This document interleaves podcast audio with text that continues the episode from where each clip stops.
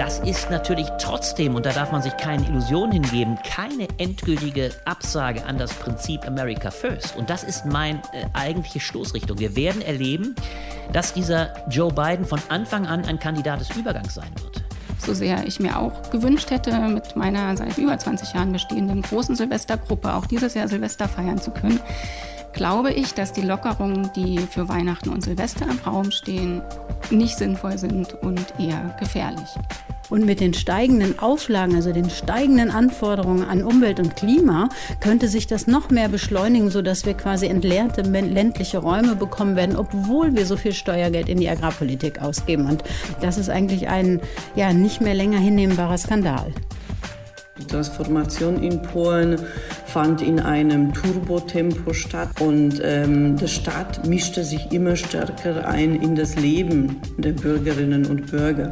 Und das ist mit ein Grund, warum die vor allem jüngere Generation auf die Straße geht. Blätter Podcast. Der Podcast von den Blättern für deutsche und internationale Politik und Detektor FM. Hallo und herzlich willkommen zur Dezember-Ausgabe des Blätter-Podcast. Schön, dass ihr dabei seid. Eine kleine Anmerkung, bevor wir loslegen. Den Blätter-Podcast, den könnt ihr seit kurzem bei Steady unterstützen. Mit nur einem kleinen Beitrag im Monat könnt ihr dafür sorgen, dass wir hier auch dauerhaft werbefrei bleiben können. Diesen Monat haben wir folgende Themen im Podcast. Einen Rückblick mit Blätterredakteur Albrecht von Lucke auf den 3. November, die Wahlnacht in den USA und auch einen Ausblick, was jetzt folgt. Dann gibt es ein Gespräch mit der Blätterredakteurin Annette Mengel über die Maßnahmen gegen Corona und wie eine Minderheit von Ärzten und Wissenschaftlern die Pandemie verharmlost. Außerdem geht es um die Reform der EU-Agrarpolitik und dass die eigentlich nichts mit dem ambitionierten Green Deal der EU zu tun hat. Mit der Journalistin Tanja Busse und mit der Direktorin der Heinrich-Böll-Stiftung in Warschau, Joanna Maria Stolarek, spreche ich über die Proteste gegen das Abtreibungsverbot in Polen.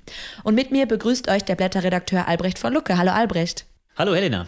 Und Albrecht, in der letzten Folge hatte dein Kollege Daniel eine Veranstaltung von euch angekündigt, den Auftakt von Jung und Naiv im Blätterwald, also eine Kooperation mit Thilo Jung und seinem Team. Die hat auch stattgefunden, allerdings nicht wie mal geplant in der Volksbühne, sondern dann im Livestream. Ja, das ist ein, jetzt kann man fast sagen, ein aus der nicht Not geboren ist, aber aus der äh, schnellen Entscheidung geborenes Format, das aber ziemlich eingeschlagen äh, ist und äh, enorme Resonanz gefunden hat. Wir hatten uns notdürftig und notgedrungen äh, aus der Volksbühne in das neue Studio, fantastische Studio von Tito zurückgezogen und haben dort im Dreiergespräch, äh, Tito, Hans Jessen und ich, äh, einen Rundumschlag gemacht über Vereinigte Staaten, die Lage nach der Wahl, Blick voraus, Corona und vieles andere. Und äh, das scheint jetzt, weil die Resonanz so enorm ist, ein eigenes Format zu werden. Und wir werden jetzt wahrscheinlich in Zukunft etliche dieser Folgen weitermachen, aber planen auch unbedingt, sobald das Publikum wieder in der Lage ist, in die Volksbühne zu kommen, eine Veranstaltung auch in der Volksbühne. Und das soll dann auch eine Reihe werden, dann aber mit, mit Gästen in der klassischen äh, Formatstruktur, äh, wie es äh, Junge Naiv früher schon mal äh, im Basecamp machten und dann jetzt eben mit uns gemeinsam gemeinsam zukünftig im Gespräch. Das kann ich auf jeden Fall sehr empfehlen, sich das nochmal anzuschauen. Ihr findet das bei YouTube, bei Jung und Naiv. Zwei Stunden soll das eigentlich gehen, wurden dann aber drei Stunden 50, weil es so viel zu besprechen gab. Ja, es hat sich quasi in einer Eigendynamik zu einem äh, gewaltigen Gespräch entwickelt, war offensichtlich aber so äh, informativ, unterhaltsam, launig vielleicht auch, dass ungemein gute Resonanzen aufkamen. Die Zahlen sind enorm, die Abrufzahlen, aber auch vor allem das Durchhaltevermögen. Ich staune immer, die Leute hören es sich offensichtlich vom Anfang bis zum Ende an und sind doch äh, einigermaßen fasziniert. Das freut uns natürlich ungemein und äh, das werden wir weitermachen. Mhm. Ja, wir kennen deine sehr mitreißende Art hier aus diesem Publikum, äh, ja. hier aus diesem Podcast. Das sind aber nur zehn Minuten, aber von daher, ja, dass die genau, Leute das äh, fast vier Stunden ertragen, alle Achtung.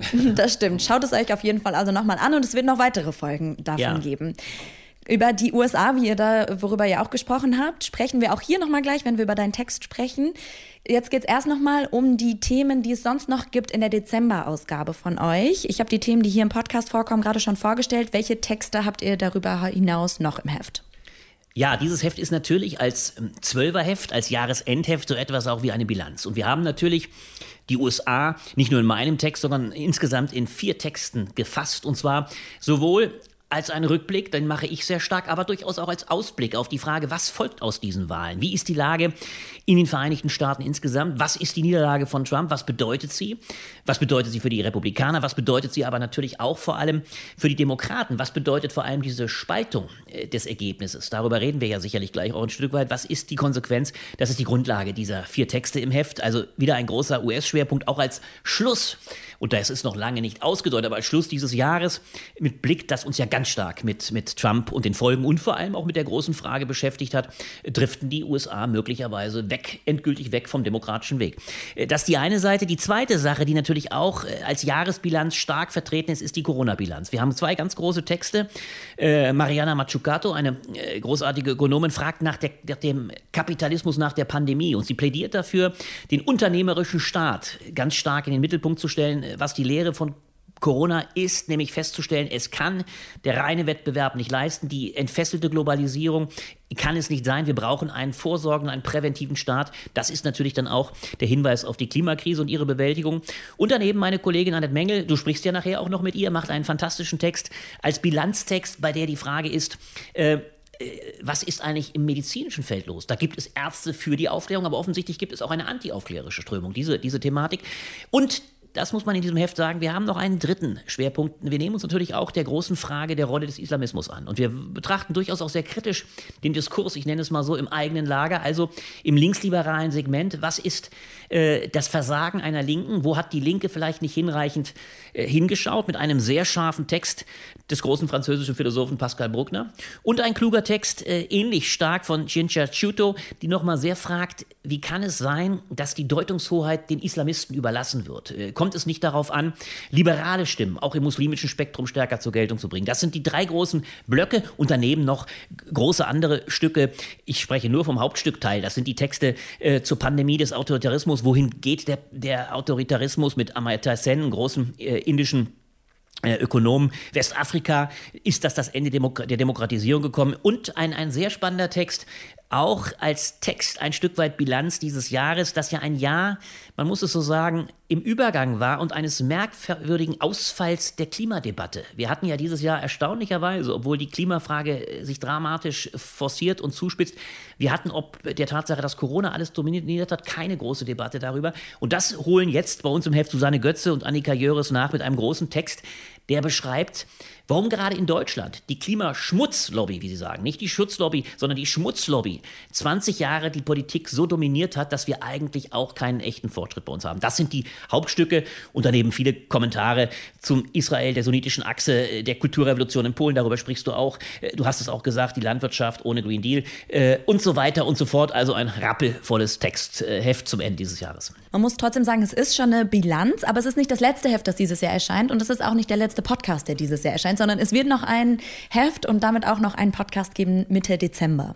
Super, das ist ja richtig, was du sagst. Das ist immer das, was uns besonders unter Druck setzt, weil wir natürlich am Ende des Jahres quasi jetzt im Doppelschlag noch ein Heft machen werden. Das kommt auch noch vor Weihnachten raus, ist also auch Einladung dafür für alle, die jetzt noch heiß sind, ein Abo mit den Blättern abzuschließen. Ihr Oder könnt zu also verschenken. noch wunder, verschenken, äh, es euch selbst zu schenken, äh, steigt ein. Ihr könnt also jetzt schon quasi für das nächste Jahr äh, den äh, geliebten Freunden, Freundinnen, die ja auch gehalten sind, dieses Jahr Weihnachten vielleicht ein bisschen anders feiern zu müssen. Ihr könnt ihnen etwas Wunderbares zur besinnlichen Lektüre unter den Weihnachtsbaum Weihnachtsbaum legen. Das Heft kommt noch. Also es gibt noch gute Gründe.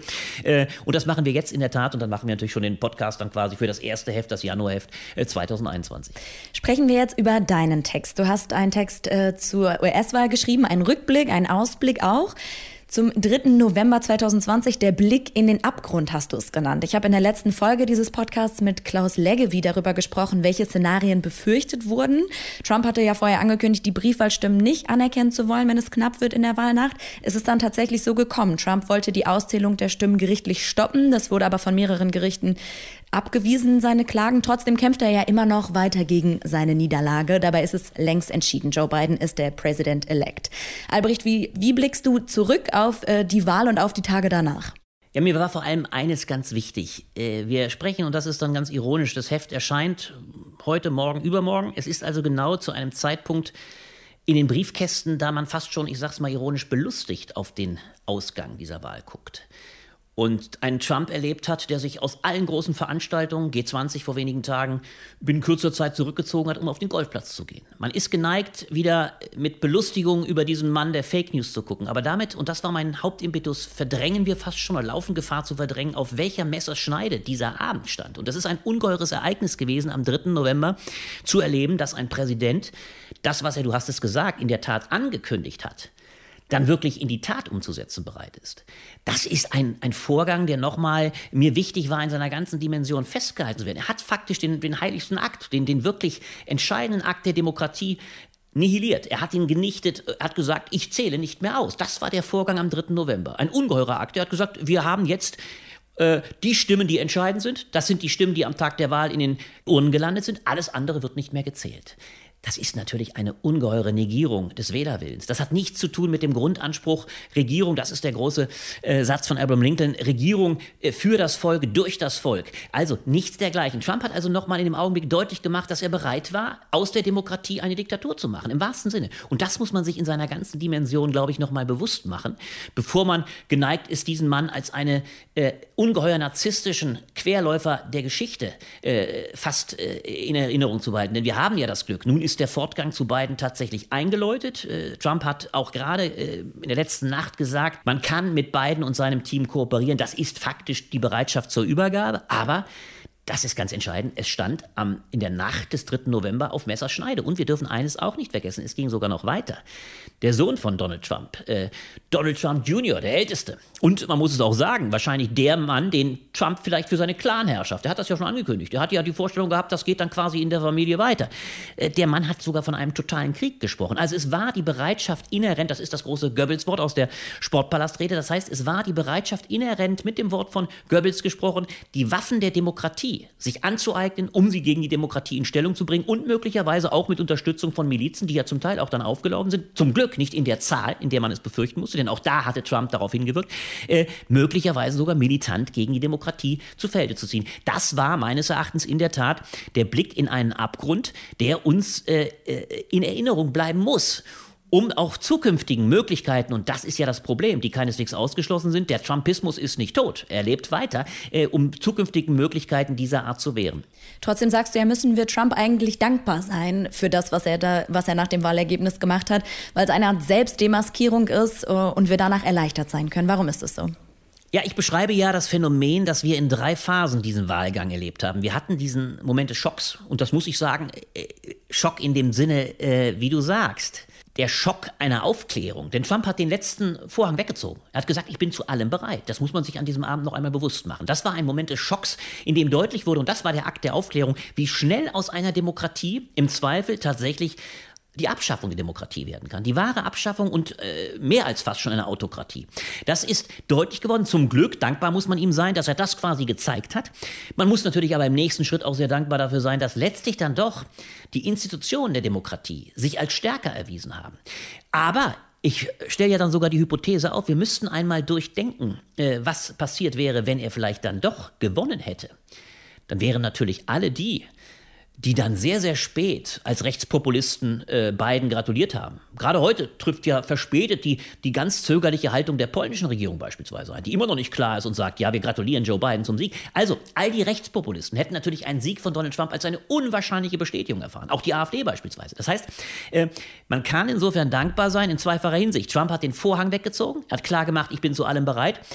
Aber er hat zum Glück auch klar, es ist dann auch klar geworden, dass die Institutionen dann doch stärker sind. Und man muss auch das, das ist ja quasi mein Dank an Joe Biden und die Demokraten, sie haben in enormer Weise gezeigt, dass sie der Versuchung, ihrerseits den Wahlsieg vorzeitig für sich zu reklamieren und damit auch nicht demokratisch zu handeln. Also sich auf den Standpunkt zu stellen, wir reklamieren den Sieg jetzt für uns. Nein, sie haben dem widerstanden. Sie haben gesagt, wir, war, wir warten die Auszählung jeder Stimme ab. Und dieses urdemokratische Verhalten, in dem also quasi die Demokraten, so ist ja der Name der Partei, ihrem Namen auch gerecht geworden sind als Demokraten, das hat gezeigt, wie man sich dann doch gegen eine äh, potenzielle Diktatur behaupten kann, gegen einen Staatsstreich von oben. Und das ist ein Exempel, das wir, glaube ich, in der Weise hoffentlich nicht wieder erlebt haben, aber wir haben es hier erlebt und können dankbar sein, dass es durchstanden wurde.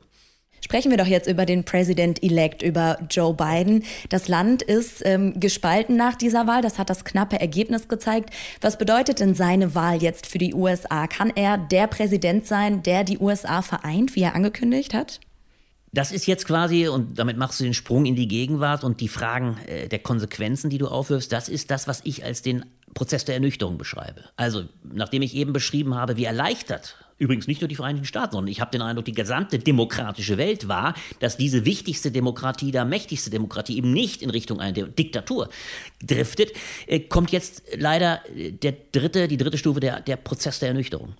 Denn Biden wird in den Möglichkeiten, und das ist das fatale Ergebnis dieses gespaltenen Ausgangs, äh, ob der Tatsache, dass der Senat aller Voraussicht nach in republikanischer Hand bleibt. Er wird in seinen Möglichkeiten ausgesprochen reglementiert sein. Man sieht es übrigens jetzt bereits. Sie haben ja heute äh, und gestern erlebt, dass die ersten äh, Posten, der Ministerposten besetzt sind. Wir erleben mit Sicherheit, ich nenne es mal so, ein Comeback des demokratischen Establishments. Es ist eine Rückkehr zur Regierungszeit äh, Obamas mit John Kerry, dem ehemaligen Außenminister, der zukünftig der äh, Klimabeauftragte sein wird, mit Blinken, einem äh, engen Vertrauten Obamas als zukünftigen Außenminister. Also es ist der Come, das Comeback durchaus, das halte ich für sehr positiv, zu einer multilateralen äh, Vereinigten Staaten. Also die Ankündigung, die Biden getätigt hat, er werde mit dem Amtsantritt am 20. Januar auch dem Pariser Klimaabkommen beitreten, wieder beitreten, wo Trump ja ausgetreten ist. Also gewissermaßen das rückgängig machen, was Trump in äh, Protest und in totaler Negierung, äh, ja, Konterkarierung der Obamaschen Leistungen alles beseitigt hat. Das Iran-Abkommen, äh, den Austritt aus diversen Abrüstungsabkommen. All das aus dürfte, der WHO. Aus der WHO, ganz wichtig. Das will äh, Biden rückgängig machen. Aber äh, das ist natürlich trotzdem, und da darf man sich keine Illusion hingeben, keine endgültige Absage an das Prinzip America First. Und das ist meine äh, eigentliche Stoßrichtung. Wir werden erleben, dass dieser Joe Biden von Anfang an ein Kandidat des Übergangs sein wird. Er hat selbst gesagt im Wahlkampf, ich bin ein Übergangskandidat. Er ist jetzt, um es auf den Punkt zu bringen, er ist ein Übergangspräsident. Denn es ist ganz klar, ob seiner gesundheitlichen Angeschlagenheit wird er allenfalls diese Wahlperiode durchhalten. Vielleicht gibt es schon davor eine Übergabe an Kamala Harris. Und im Hintergrund lauert ständig die Gefahr, dass dieser Donald Trump der auf Rache sind, der, der die Revanche haben will, um diese Schmach auszuwetzen. Ob persönlich oder für die Republikanische Partei, wird man sehen. Aber der Millionen von Wählern im Hintergrund hat, dass der natürlich mit der Dolchstoßlegende, ich bin um einen Sieg gebracht worden. Es ist eine große Lüge, dass der weiter äh, dieses Amerika spalten wird. Und das ganz große Anliegen von Biden und Kamala Harris wird es natürlich zu sein, voll auf Amerika zu fokussieren, dieses Land zu vereinen, um eines zu verhindern, dass 2024 entweder Donald Trump selbst oder der nächste Trumpist in seiner Tradition mit der Blaupause dessen, was Donald Trump die letzten Jahre erreicht hat, dass der den nächsten Sieg herbeiführt. Also wir werden uns darauf gefasst machen müssen, dass die Bäume, auch gerade der linken Demokraten, äh, von Ocasio-Cortez äh, und, und anderen, dass diese Bäume nicht in den Himmel wachsen. Es werden die reformerischen Ideen eines Green Deal und dergleichen weit unterhalb dessen bleiben, was sich die progressiven Kräfte in der Demokratischen Partei wünschen.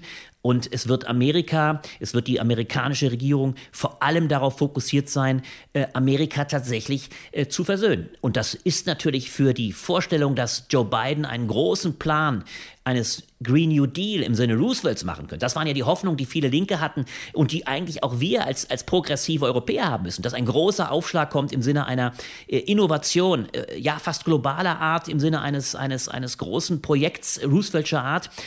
Darauf wird man überhaupt nichts geben können. Im Gegenteil, da werden viele enttäuscht sein. Das sagt der Blätterredakteur Albrecht von Lucke. Danke, Albrecht. Ich danke dir, Helena.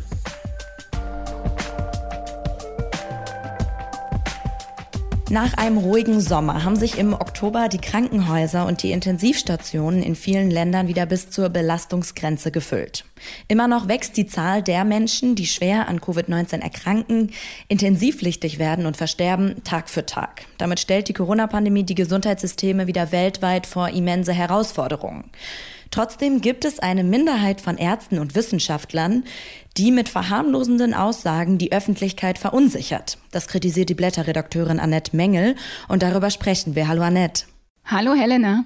Annette, wir sind zwar aus dem exponentiellen Wachstum hier in Deutschland raus, trotzdem bleiben die Zahlen der täglichen Neuinfektionen ja sehr hoch hier. Was bedeutet das gerade für unser Gesundheitssystem in Deutschland?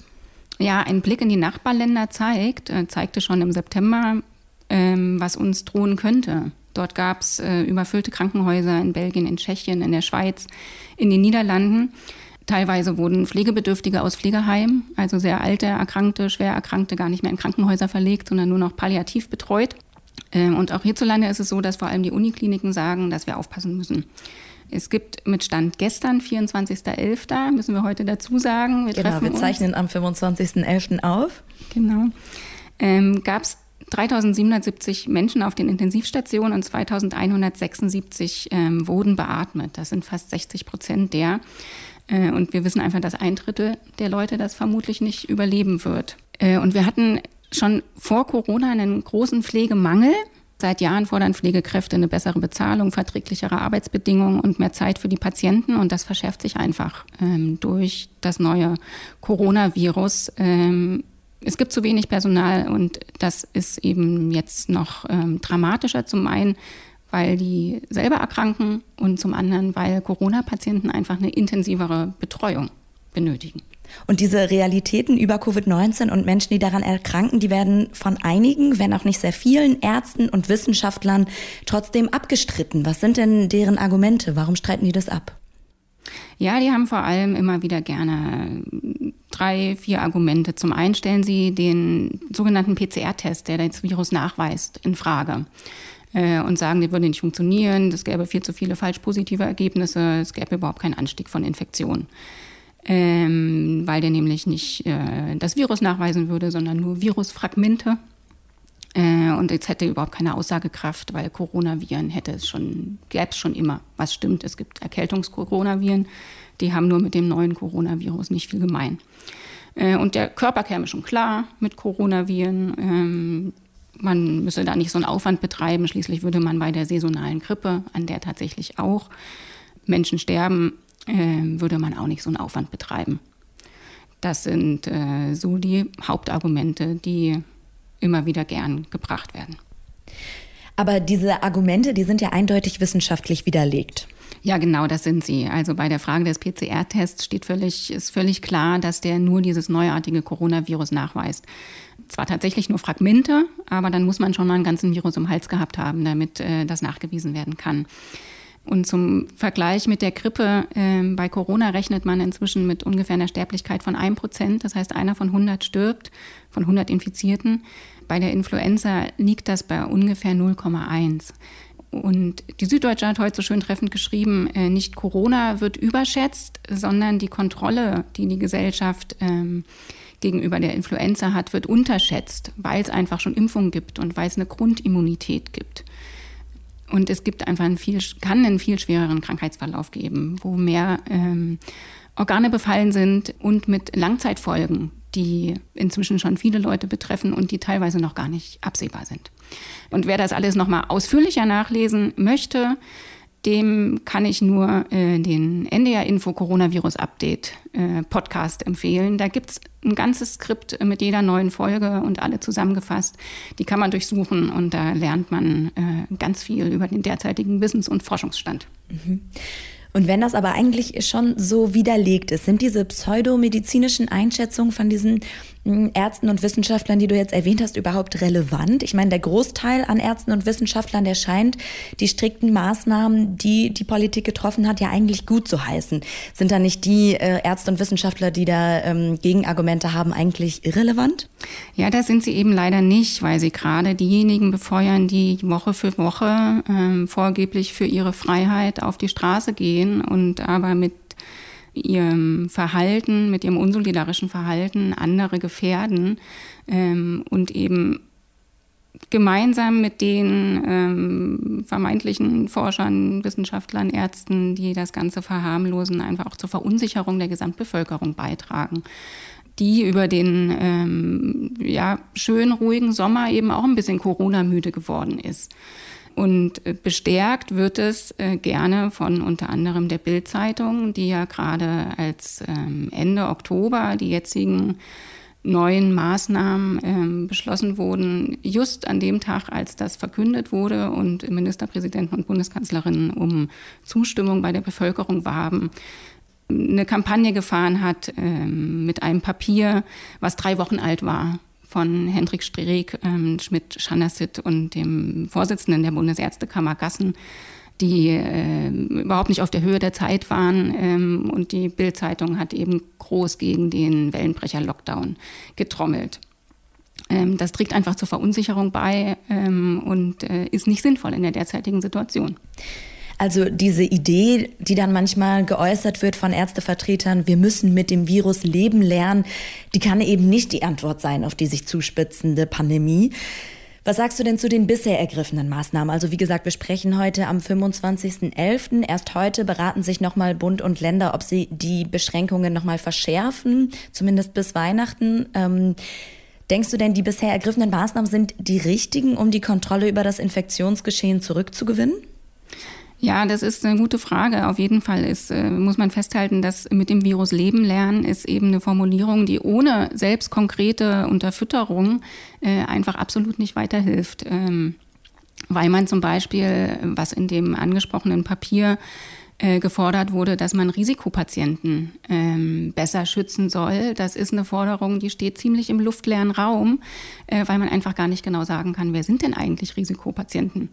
Das sind eben nicht nur die Leute, die im Pflegeheim sind, sondern das sind bis zu 30, 40 Prozent der Bevölkerung, wenn man äh, Diabetes, andere Vorerkrankungen und so weiter mit reinrechnet. Und die kann man ja nicht alle irgendwie wegsperren, auch wenn man gar nicht weiß, wer es ist.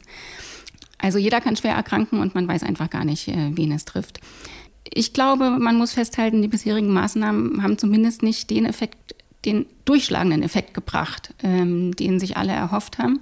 Wir haben zwar kein exponentielles Wachstum mehr, aber wir haben immer noch jeden Tag ähm, hohe Zahlen. Ähm, und deswegen wird wohl noch mehr kommen müssen. Und ich finde, glaube ich, auch, so sehr ich mir auch gewünscht hätte, mit meiner seit 20 Jahren, über 20 Jahren bestehenden großen Silvestergruppe auch dieses Jahr Silvester feiern zu können, ähm, glaube ich, dass die Lockerungen, die für Weihnachten und Silvester im Raum stehen, nicht sinnvoll sind und eher gefährlich.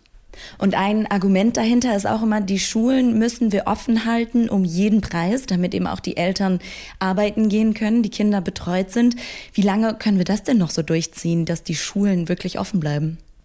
Ich denke, das wird nicht mehr lange passieren. Und es ist ja jetzt ähm, auch im Gespräch, dass zumindest die Oberstufe endlich in den geteilten Unterricht geht, in den sogenannten Hybridunterricht, damit die Klassen kleiner werden. Ähm, man hat das politisch entschieden, äh, die Schulen offen zu lassen, damit die Leute weiterhin arbeiten gehen können, aber auch, das muss man schon der Gerechtigkeit halber sagen, aus den Erfahrungen aus dem Frühjahr. Da haben wir ja im Juni im Podcast auch drüber gesprochen, äh, dass der Lockdown mit den Schulschließungen auf viele Familien und Kinder einfach äh, blöde Auswirkungen hatte.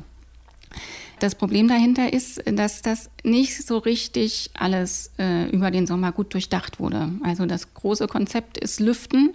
Das hat ähm, zu Schuljahresbeginn noch ganz gut geklappt. Ähm, jetzt, wo es so kalt wird, sitzen die Kinder in dicker Jacke äh, und eben dicht an dicht, weil die Klassenräume zu klein sind, äh, nebeneinander. Und äh, das ist nicht sinnvoll. Bei den Schulen äh, wird es Veränderungen geben und ich befürworte auch, dass ähm, man einfach an andere Bereiche auch noch mal rangehen muss. Also ähm, warum sind große Shoppingcenter immer noch offen? Wo wahrscheinlich der Abstand äh, weniger gut gehalten werden kann als in den äh, Theatern. Ähm, und wo man auch ran muss, ist einfach noch ein Punkt, der, glaube ich, wirklich wichtig ist. Ähm, warum gibt es keine Aufforderung bislang an die Arbeitgeber, mehr Leute ins Homeoffice zu schicken? Das hat zum Beispiel Irland gemacht und mit sehr guten Effekten. Also wir müssen einfach weiter diskutieren, gesellschaftlich diskutieren, wie kommen wir in der Pandemie zurande.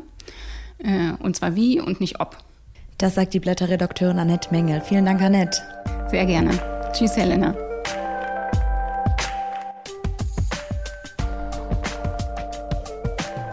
Der europäische Green Deal war für viele Natur- und Umweltschützer ein Lichtblick. Europa soll als erster Kontinent bis 2050 klimaneutral werden.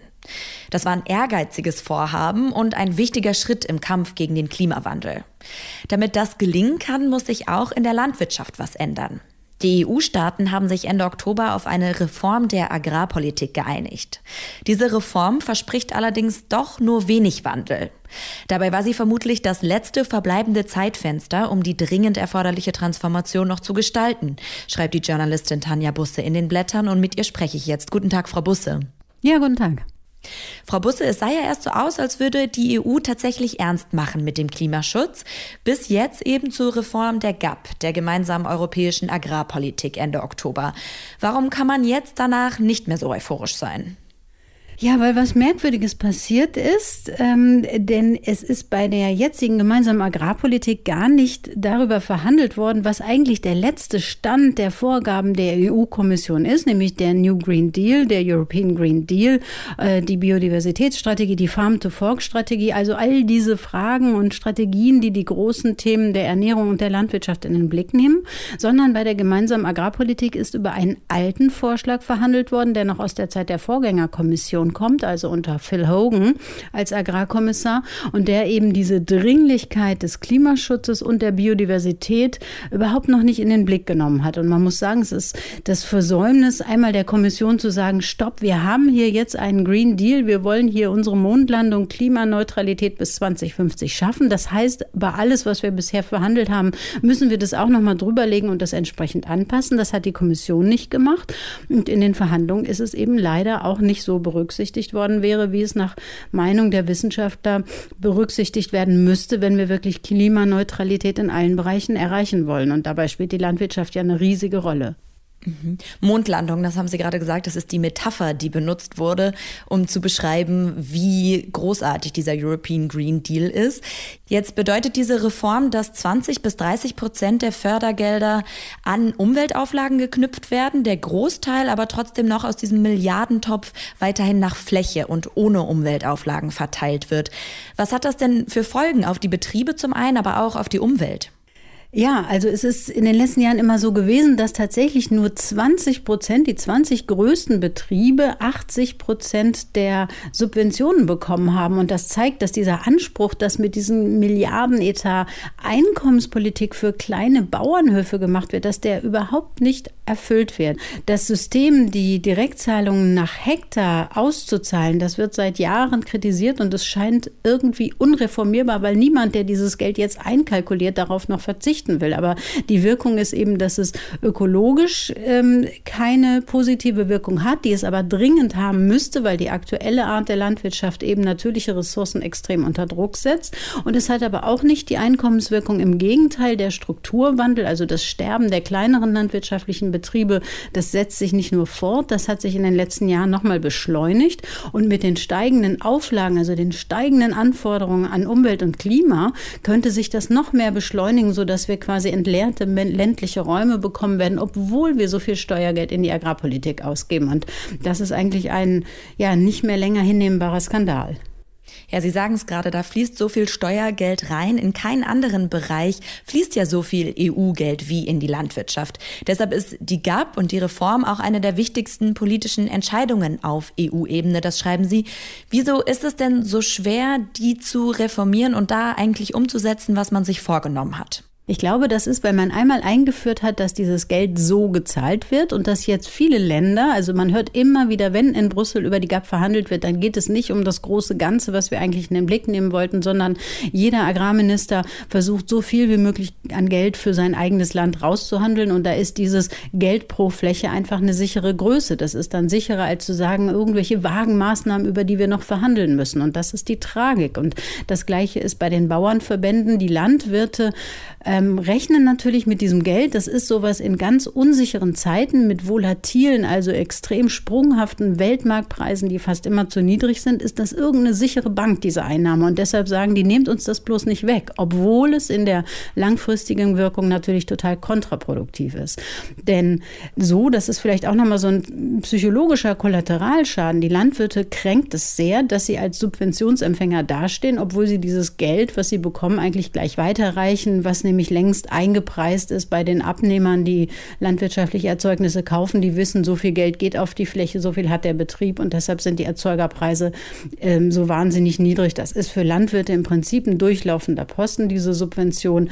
Allein in der öffentlichen Meinung äh, stehen sie dann da als ähm, die subventionierten, ähm, vom, von Europa alimentierten Landwirte und trotzdem schaffen sie es nicht, die Höfe zu retten. Und das ist die Tragik in dieser fortdauernden, ungerechten Politik. Mhm. Und es gibt eben eine sehr hartnäckige Lobby, die sich dafür einsetzt, dass die Gelder so verteilt werden.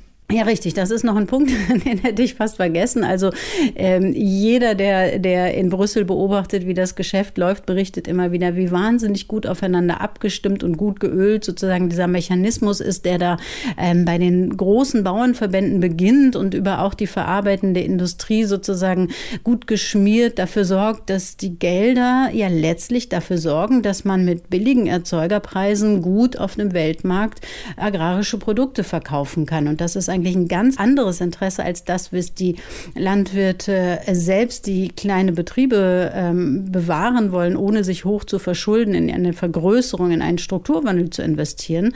Ähm, und es wird auch immer wieder kritisiert, dass die Umwelt- und Naturschutz- und Tierschutzverbände es nicht hinbekommen, einen ebenso großen Lobbydruck ähm, auf die Entscheidungsträger in Brüssel auszuüben.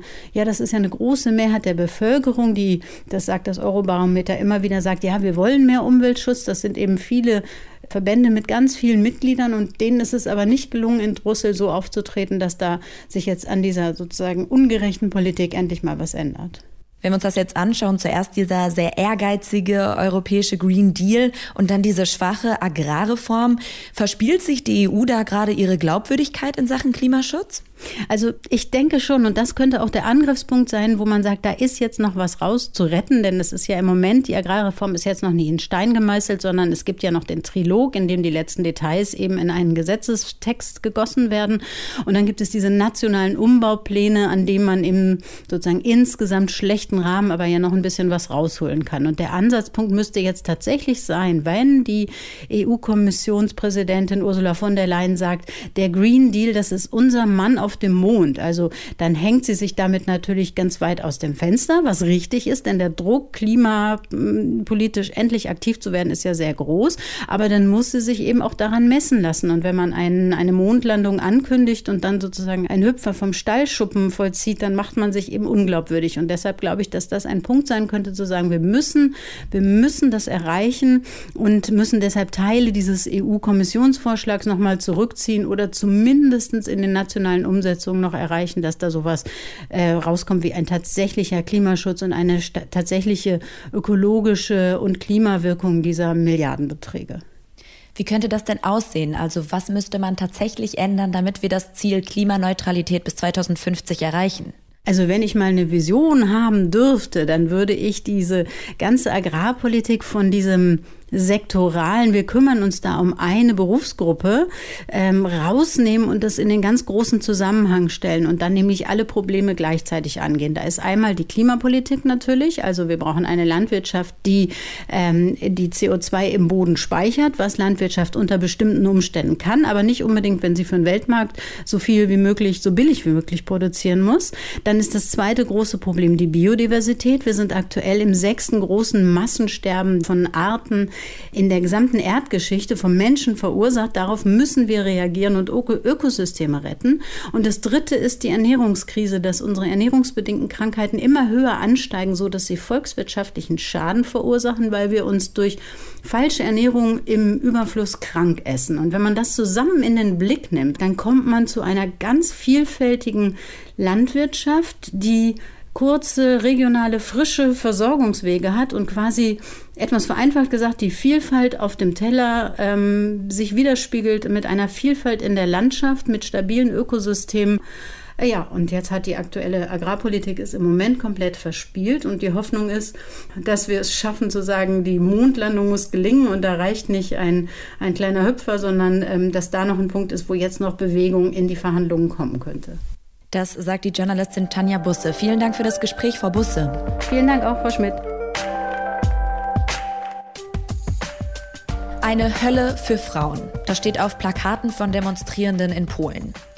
Hunderttausende polnische Bürgerinnen und Bürger protestieren in den letzten Wochen gegen die Politik der Regierung. Am 22. Oktober hat das Verfassungsgericht mit einer Entscheidung das ohnehin schon sehr restriktive Abtreibungsrecht stark eingeschränkt. Damit sind jetzt Abtreibungen in Polen beinahe komplett verboten. Das polnische Verfassungsgericht ist auf einer Linie mit der rechtskonservativen PiS. Aber das Konstrukt der PiS-Partei unter der Führung von Jaroslaw Kaczynski, das wackelt. Darüber schreibt Joanna Maria Stolarek in den Blättern. Sie ist Journalistin und Direktorin der Heinrich-Böll-Stiftung in Warschau. Und dort erreiche ich Sie. Hallo, Frau Stolarek. Ja, hallo, guten Tag. Wie nehmen Sie die Stimmung denn gerade in Polen wahr? Die Stimmung in Polen ist zurzeit sehr angespannt. Die freien Proteste gehen weiter. Sie haben ein bisschen abgenommen, was die Stärke angeht. Ähm, sie bleiben aber weiterhin friedlich. Weil nicht friedlich bleibt, ist die Polizei, die wirklich stark durchgreift. Ähm, es gab ja Übergriffe gegenüber den Protestierenden aus der Protestmasse heraus. Es gab Übergriffe auf Journalistinnen.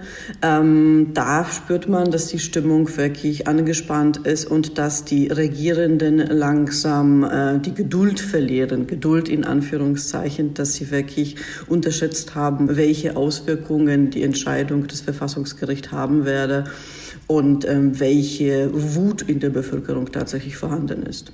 Jetzt kam diese Entscheidung eben mitten in der zweiten Corona-Welle. Das Gesundheitssystem, das kollabiert beinahe gerade in Polen. Warum stand das Abtreibungsverbot ausgerechnet jetzt auf der Agenda?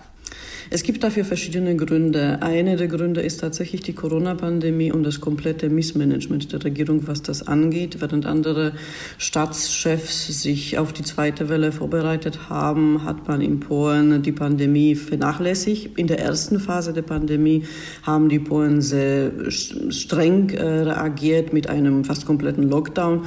Dann gab es den Sommer eine Abschwächung äh, der, insgesamt der Pandemie und danach äh, schlug sie wirklich stark zu und darauf war man gar nicht vorbereitet. Äh, wie Sie erwähnt haben, das polnische Gesundheitssystem ist eher ein schwaches Gesundheitssystem und jetzt äh, ist es komplett an seine Grenzen geraten und die Regierenden sehen das auch und ähm, die Entscheidung jetzt über das Abtreibungsgesetz nochmals abzustimmen, fiel eben in diese Zeit, um von den aktuellen Problemen abzulenken. Einerseits. Andererseits ist halt so, es gab einen Antrag von etwa 100 äh, sehr konservativen Abgeordneten, man möge sich diesem Gesetz wieder nähern, man möge sich äh, damit beschäftigen.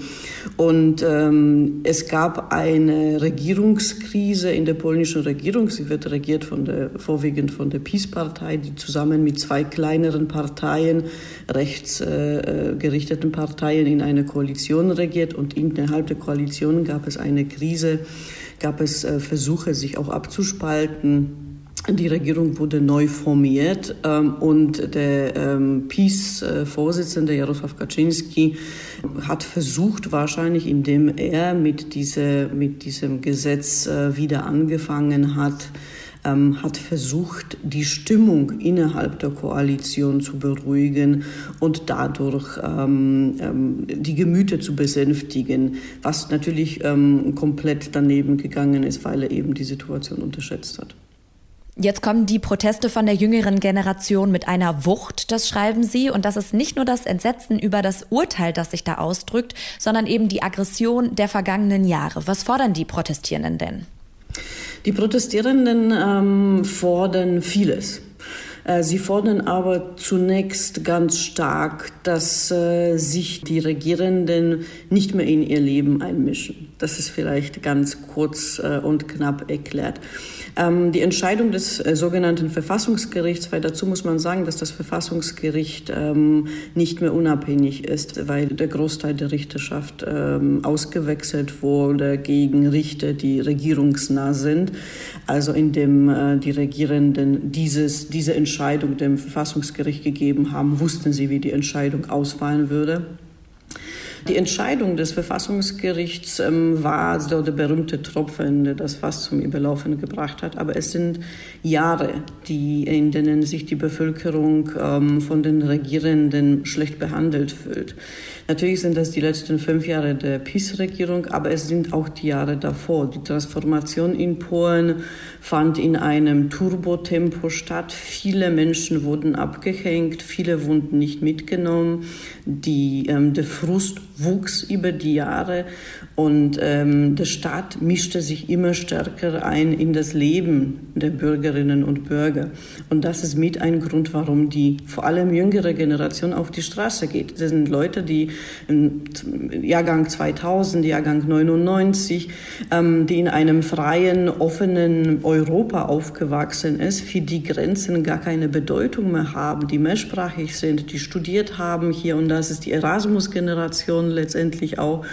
Ähm, und äh, die zu, zuweilen sagen, uns ist es langsam peinlich zu erklären, aus welchem Land wir kommen, warum wir hier zurück ins Mittelalter gehen, was die Reproduktionsrechte angeht, was Frauenrechte angeht, was Zugang zu Verhütungsmitteln angeht, was Zugang zu Sexualerziehung angeht. Wir sehen, dass es anders funktioniert.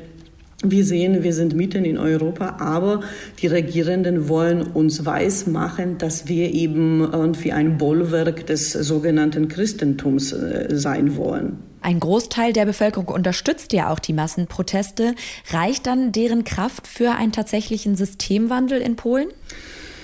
Das ist eine sehr gute Frage und die sehr schwer zu beantworten ist. Ich weiß nicht, ob es für einen politischen Wandel jetzt reicht. Ähm, wofür es reicht, ist eine Art Kulturrevolution, die auf den Straßen stattfindet. Die Menschen, äh, vor allem junge, wie Sie sagen, junge Menschen gehen auf die Straße, junge Frauen, aber auch junge Männer. Ähm, sie akzeptieren auch nicht mehr diese Allianz zwischen dem Staat und der Kirche, die seit Jahren in Polen praktiziert wird, seit Jahrzehnten muss man dazu sagen. Nach der Wende in Polen hat die Politik die Kirche mit ins Boot geholt als jemanden, der eben eine sehr starke Rolle in der Opposition gespielt hat. Äh, Solidarność und Kirche waren quasi eins und die Kirche sollte versuchen, die sozialen Unruhen, die doch auch so eine Transformation mit sich bringt, zu besänftigen, zu einer Art Puffer darzustellen für, für die Gesellschaft. Die Kirche hat aber ihre Rolle missbraucht. Das sehen die Menschen in Polen. Sie wurde immer mächtiger. Sie hat sich immer mehr in die Politik eingemischt, vor allem was, was äh, das Thema Frauen angeht. Und die Politik hat da mitgespielt und die Frauen sukzessiv auch einmal aus der öffentlichen Debatte rausgenommen und ein, äh, ein anderes äh, Problem ist, dass es ähm, immer weniger davon die Rede war, was Frauenrechte sind, was Reproduktionsrechte sind. Es wurde über diese Themen wurde praktisch nicht geredet. Und das rächt sich jetzt, weil die Menschen sagen, wir wollen diese Allianz nicht mehr akzeptieren. Wir sind Polen ist ein katholisches Land. Es sind äh, der Großteil der Bevölkerung gehört der katholischen Kirche. Ich glaube, die jüngsten Statistiken sprechen von 97 Prozent, aber immer immer weniger Menschen gehen in die Kirche. Vor allem jüngere Menschen wenden sich von der Kirche ab. Nicht vom, ich würde sagen, nicht vom Christentum als, als solches, aber es ist vor allem die Institution Kirche in Polen, die auch durch die Pädophilie-Skandale gesagt hat, gezeigt hat, wie sehr sie ähm, wie sehr sie nicht funktioniert als, ähm, als Institution, wie sehr sie sich gegen Aufklärung wehrt und wie sehr sie von Teilen der Politik unterstützt wurde in der Vertuschung vieler Fälle. Das war die Dezember-Ausgabe des Blätter Podcasts. Und wie wir gerade gesagt haben, kommt in diesem Jahr noch eine Ausgabe dieses Podcasts und noch eine Ausgabe des Hefts. Und Albrecht, kannst du schon sagen, was in diesem Heft, das dann für Januar sein wird, drin sein wird? Ja, das kann ich mit Sicherheit in einem Aspekt sagen. Es wird uns natürlich äh, das Thema USA nicht verlassen. Es ist im Januar die entscheidende Debatte. Georgia steht im Raum. Das wird dann die Entscheidung darüber bringen, diese beiden Abstimmungen über die verbleibenden Senatsposten. Es wird die Frage im Raum sein, ob die Demokraten dann doch mit einem Patt im Senat und der entscheidenden Stimme ihrer Vizepräsidentin dann doch in der Lage sind, Gesetzgebungsverfahren durchzusetzen. Damit hätten sie die Möglichkeit zu weiteren Reformvorhaben und das wäre grundwichtig. Äh, das heißt, wir werden mit Blick auf die Entwicklung in den USA auch die äh, Rolle der Vereinigten Staaten ins Visier Wir werden sicherlich nochmal äh, einen großen Text, auch die außenpolitische Dimension in den Blick nehmen. Das mit Sicherheit. Danach kommen natürlich andere Fragen dieses neuen Jahres wieder ins Blick. Wir werden uns äh, aller Voraussicht nach auch mit der neuen Lage im Innenpolitischen beschäftigen. Also, das ist das große Superwahljahr. Der Blick wird uns auch beschäftigen. Was passiert eigentlich im nächsten Jahr in Deutschland? Das sind aber nur zwei Facetten dieses Heftes. Dann hören wir uns damit wieder schon Mitte Dezember. Dann gibt es die nächste Folge. Danke dir, Albrecht, und macht's gut. Bis dann. Danke, Helena.